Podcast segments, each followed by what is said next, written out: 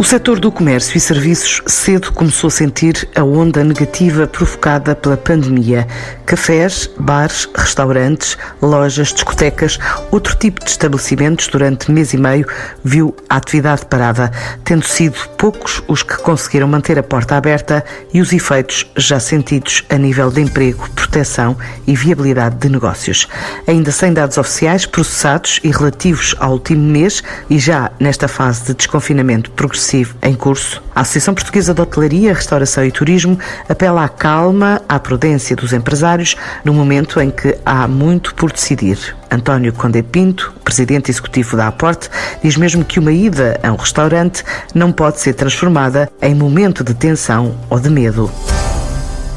Nós queremos que os clientes continuem a ir aos restaurantes, à procura de uma experiência de, de, de, convívio familiar e pessoal ou em, ou em momentos profissionais, mas vão ao, ao restaurante à procura de momentos de, de tranquilidade e de bem-estar. E, portanto, eh, sem pôr em causa, naturalmente, toda a relevância das medidas sanitárias que é preciso aplicar, há que, em primeiro lugar, recuperar e manter o espírito, o espírito do, do restaurante. Eh, neste momento,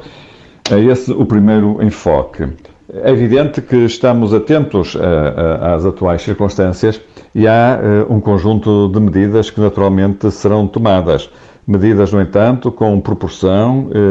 com bom senso e sem exageros daqueles que querem transformar os restaurantes em instalações de saúde. Neste momento, trata-se, por um lado, e até para dar conforto e segurança aos clientes, de fazer a reorganização do espaço de acordo, enfim, com as orientações que se espera a todo momento do Governo. Eh, em segundo lugar, trata-se de preparar os, eh, os, os, os empregados para que eh, adequem os seus comportamentos, as suas regras de conduta social, as questões relacionadas com aquilo que se designa de, etiqueta respiratória e outras, portanto, que adequem os seus procedimentos às novas circunstâncias, no sentido de, fundamentalmente, transmitirem eh, segurança aos clientes e eles próprios se sentirem seguros no exercício do seu trabalho. E, em terceiro lugar, vai tratar-se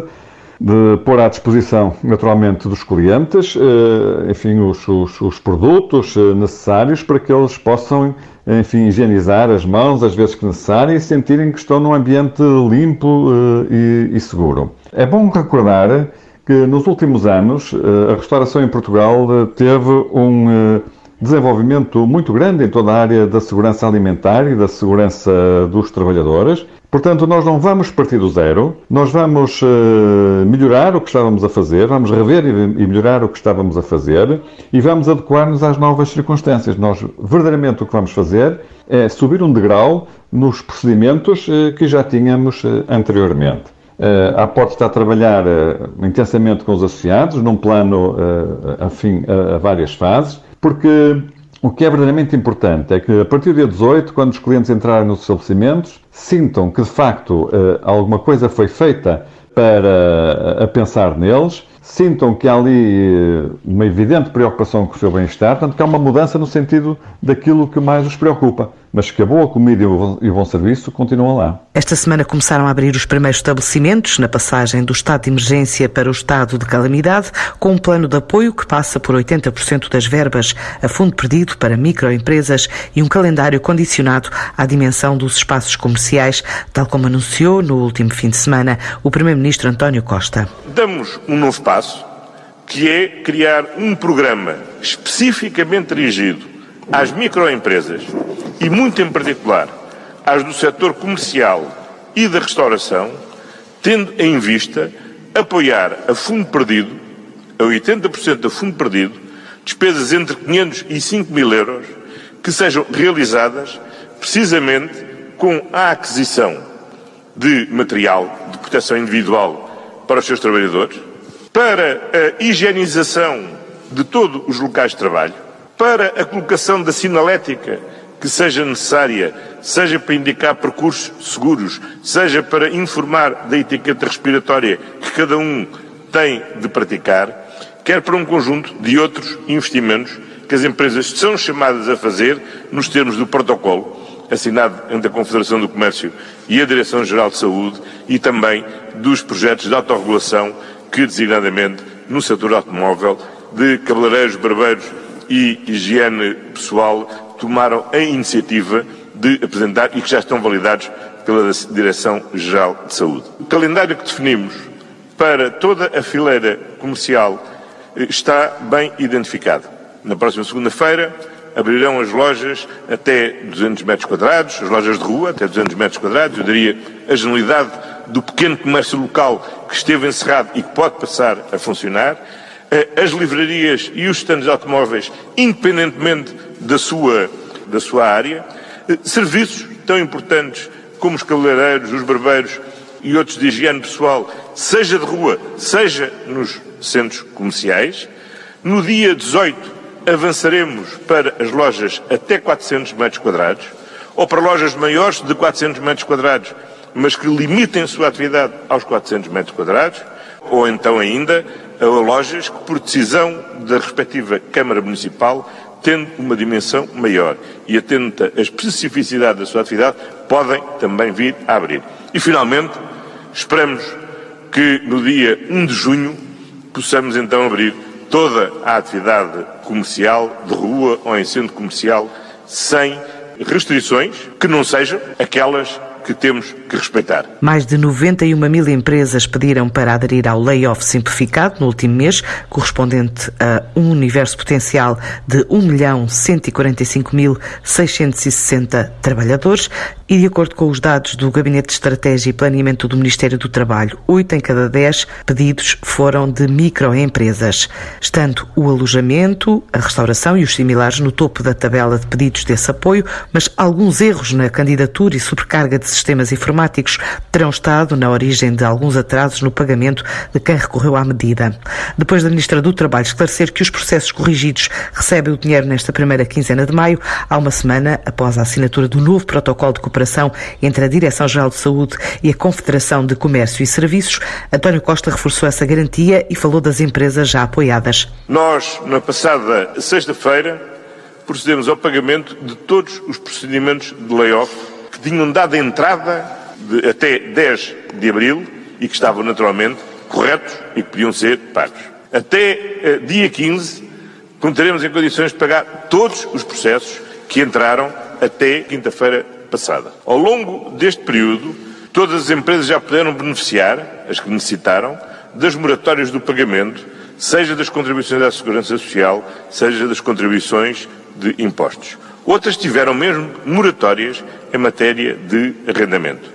Das mais de 12 mil empresas do setor do comércio e serviços que requereram apoio às linhas de crédito, mais de 4 mil já viram essas operações validadas pela Sociedade Portuguesa de Garantia Mútua e, portanto, estão em condições de serem contratadas pelos respectivos bancos. Na reação às novas medidas dirigidas ao pequeno comércio, há representantes a pedirem tempo para verificação de condições de acesso a esses apoios antes de uma tomada de decisão. Eh, relativamente ao anúncio feito pelo seu Primeiro-Ministro do apoio aos restaurantes, eh, do apoio ao Fundo Perdido, a prudência, eh, melhor, a experiência recente manda-nos que sejamos prudentes. A, a, a confusão que está instalada no pagamento layoff, os atrasos nos créditos bancários, levam-nos a aguardar eh, primeiro que saia o regulamento para sabermos preto no branco do que é que o Sr. Primeiro-Ministro está a falar e depois eh, verificarmos as condições eh, práticas de, de, acesso a essas, a essas medidas. Diria, elas são importantes, elas são úteis, vamos ver se são acessíveis às empresas que delas precisam. Uh, a Porto já trabalhar com os seus associados, área da restauração, para que a partir do dia 18 recebam os seus clientes como sempre fizeram, com simpatia, com bom serviço e boa comida, adaptando-se, no entanto, às novas circunstâncias que vivemos, eh, ao novo normal, como agora se diz. Alguns benefícios fiscais também são reclamados pela associação que representa os centros comerciais, desde o pagamento do chamado IVA de caixa à suspensão de taxas e impostos como o IMI e o IRC, para estímulo à retoma da atividade. Faz saber António Sampaio de Matos, presidente da APCC. Concordamos que a retoma tenha de ser gradual, embora em plano de igualdade com os comércios com porta aberta para a rua até porque não há espaço mais seguro do que os centros comerciais para cumprir com todas as recomendações e imposições legais das autoridades. Para ajudar a ultrapassar esta difícil realidade, entendemos que devem ser implementadas diversas medidas sugeridas já ao Governo, nomeadamente a adoção do chamado IVA de caixa e a suspensão dos impostos, taxas e contribuições, como IMI e IRC, além de todas as de natureza sanitária atuais ou que venham a ser determinadas pela Autoridade da Saúde e que sejam julgadas convenientes para ultrapassar toda esta crise com a maior rapidez possível. Quanto ao impacto do Covid-19 na restauração, desde o início do confinamento, os centros comerciais sempre estiveram em operação, embora reduzida, proporcionando desse modo o funcionamento das atividades essenciais para o abastecimento das populações, no fundo, como um verdadeiro serviço às comunidades. Entre essas atividades estão restaurantes com serviço takeaway. Esta situação implica prejuízos, sim, claro que implica. Ainda é cedo para quantificar com algum grau de fiabilidade, mas temos a certeza de que o impacto será extremamente negativo, prolongando-se mesmo para além da abertura dos restaurantes com um serviço normal. No início da crise, o acesso a condições de financiamento favoráveis ao pequeno comércio também era reclamado pela Aresp, no pacote de 40 medidas que apresentou ao Governo, pelo impacto negativo nas diversas atividades, tal como contou na altura Ana Jacinto, a secretária-geral da Associação de Hotelaria, Restauração e Similares de Portugal. É urgentíssimo uh, injetar dinheiro a fundo perdido nas empresas. É o que nós temos dito e sempre defendido. Uh, nós elaboramos uh, cerca de 40 propostas urgentes para o setor, apresentámos ao Governo e estamos permanentemente em diálogo construtivo no sentido destas propostas uh, virem todas a serem concretizadas. Algumas delas já foram anunciadas, outras uh, foram anunciadas, mas não estão implementadas, e outras nem sequer foram previstas, e portanto vamos continuar, continuar a pugnar pela urgência da, da aplicação destas medidas, porque até agora, como eu tenho dito, poucas são as medidas que efetivamente trazem uh, apoio à tesouraria das empresas, que é aquilo que elas mais precisam neste momento. Porque sabemos que a retoma não vai ser fácil e uh, muita da atividade perdida uh, no atual período não vai ser recuperada e, portanto, este endividamento que, que as linhas que estão a ser disponibilizadas vão criar com custos elevadíssimos no futuro e quem diz estas linhas também diz um, um conjunto de medidas que, que estão a ser implementadas, mas que só prevê têm, no fundo, moratórias e, acabado um determinado período, estes pagamentos têm que ser feitos e não sabemos se, de facto, haverá condições para suportar estes encargos todos que estamos a adiar para o futuro. E, por isso, a Aresp fez várias propostas no sentido de apoiarmos as empresas agora com uh, apoios diretos à tesouraria. Nós temos que ter esperança e temos que acreditar que a retoma vai acontecer. Agora, uh, a retoma não é uh, rápida, estamos a passar de facto um, uma situação muito crítica e muito atípica e sabemos que, independentemente do tempo que, que, que vai durar esta crise, quando acabar, não vamos estalar os dedos e as coisas vão acontecer e, portanto, vai ser difícil, tudo vai ser diferente, certamente, e, e nós temos que aguentar e ser resistentes até, lá. E para isso precisamos ter condições e apoios, por isso não nos temos calado e temos de facto uh, sistematicamente conversado com o Governo, mais uma vez uh, referindo que são precisos apoios diretos às empresas e não uh, criar endividamentos para os quais provavelmente quando estivermos a falar da retoma as empresas já não são capazes de suportar esses encargos. Por isso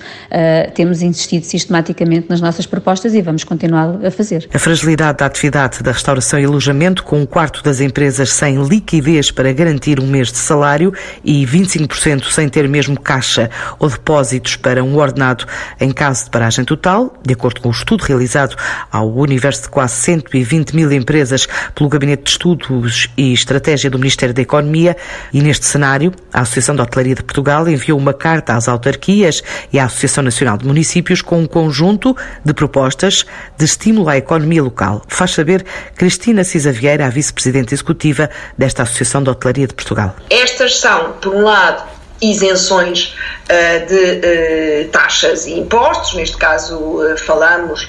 no caso dos municípios que têm taxa turística isenção da mesma até ao final de 2021, nos municípios que estão a, a pensar em suspender os procedimentos para esse efeito, suspender as taxas de proteção civil, de saneamento, gestão de resíduos, de IMI, prolongar também porque muitas delas já têm em vigor esta suspensão, eh, esta, perdão, sim, a suspensão de cobrança de taxas relativas à ocupação de espaço público e publicidade, mas só tinham durante o estado de emergência prolongá-las até ao final do ano, bem como a suspensão da taxa de resíduo, no fundo aquilo que são receitas da Câmara, que ela pode prescindir delas para estimular, no fundo, a, a, a economia também e as finanças destes estabelecimentos. isentar o pagamento das rendas, no caso de alguns estabelecimentos hoteleiros e estabelecimentos de alojamento local de caráter coletivo que estão em espaços municipais e, de facto, pois há aqui umas outras medidas mais de estímulo à economia, digamos assim, transportes públicos gratuitos para os turistas, residentes e trabalhadores durante os primeiros três meses de retoma, isentar os hóspedes de estabelecimentos de alojamento local coletivo e de estabelecimentos hoteleiros de pagamento de entradas nos espaços culturais e equipamentos geridos pelas câmaras municipais. Um, e pronto, estas são, grosso modo, seis pacotes, digamos, de medidas entre enfim, de caráter eh, eh, fiscal ou parafiscal e de estímulo à economia. Para Lisboa, há outras medidas específicas, já a pensar na retoma da atividade aérea e na operacionalização de diferentes projetos. No caso de Lisboa, em aditamento a essas, e foi a primeira carta que seguiu, já no dia 16 de abril,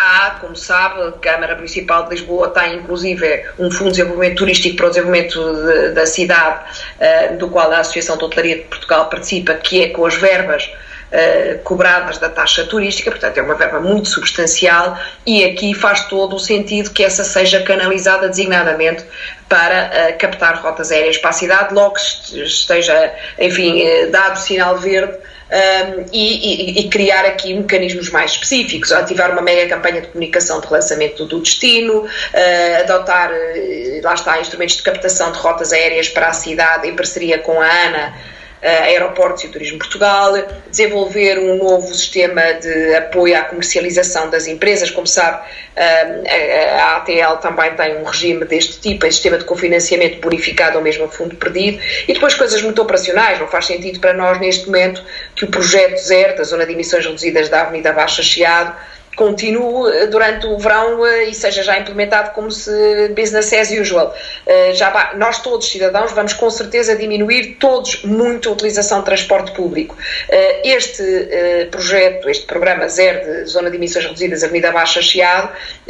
complicava substancialmente o acesso quer de turistas, quer de fornecedores aos hotéis, que faz sentido numa lógica de, uh, se tivéssemos de facto de, de, de, uma operação plena, neste momento não. Há algo aqui que eu acho que faz sentido sublinhar, é que numa altura em que nós vamos viver do turismo interno, portanto, do, do, mercado nacional e do mercado, enfim, esperamos nós, espanhol, portanto, o chamado uh, mercado interno alargado, mais ainda uh, fazer sentir bem os que nos procuram e que são nossos ou nossos vizinhos uh, na sua casa, no seu país, presumo também que há algo muito dedicado a eles. Um pacote de medidas de estímulo à economia local, a pensar também no estímulo do mercado doméstico face às atuais perspectivas,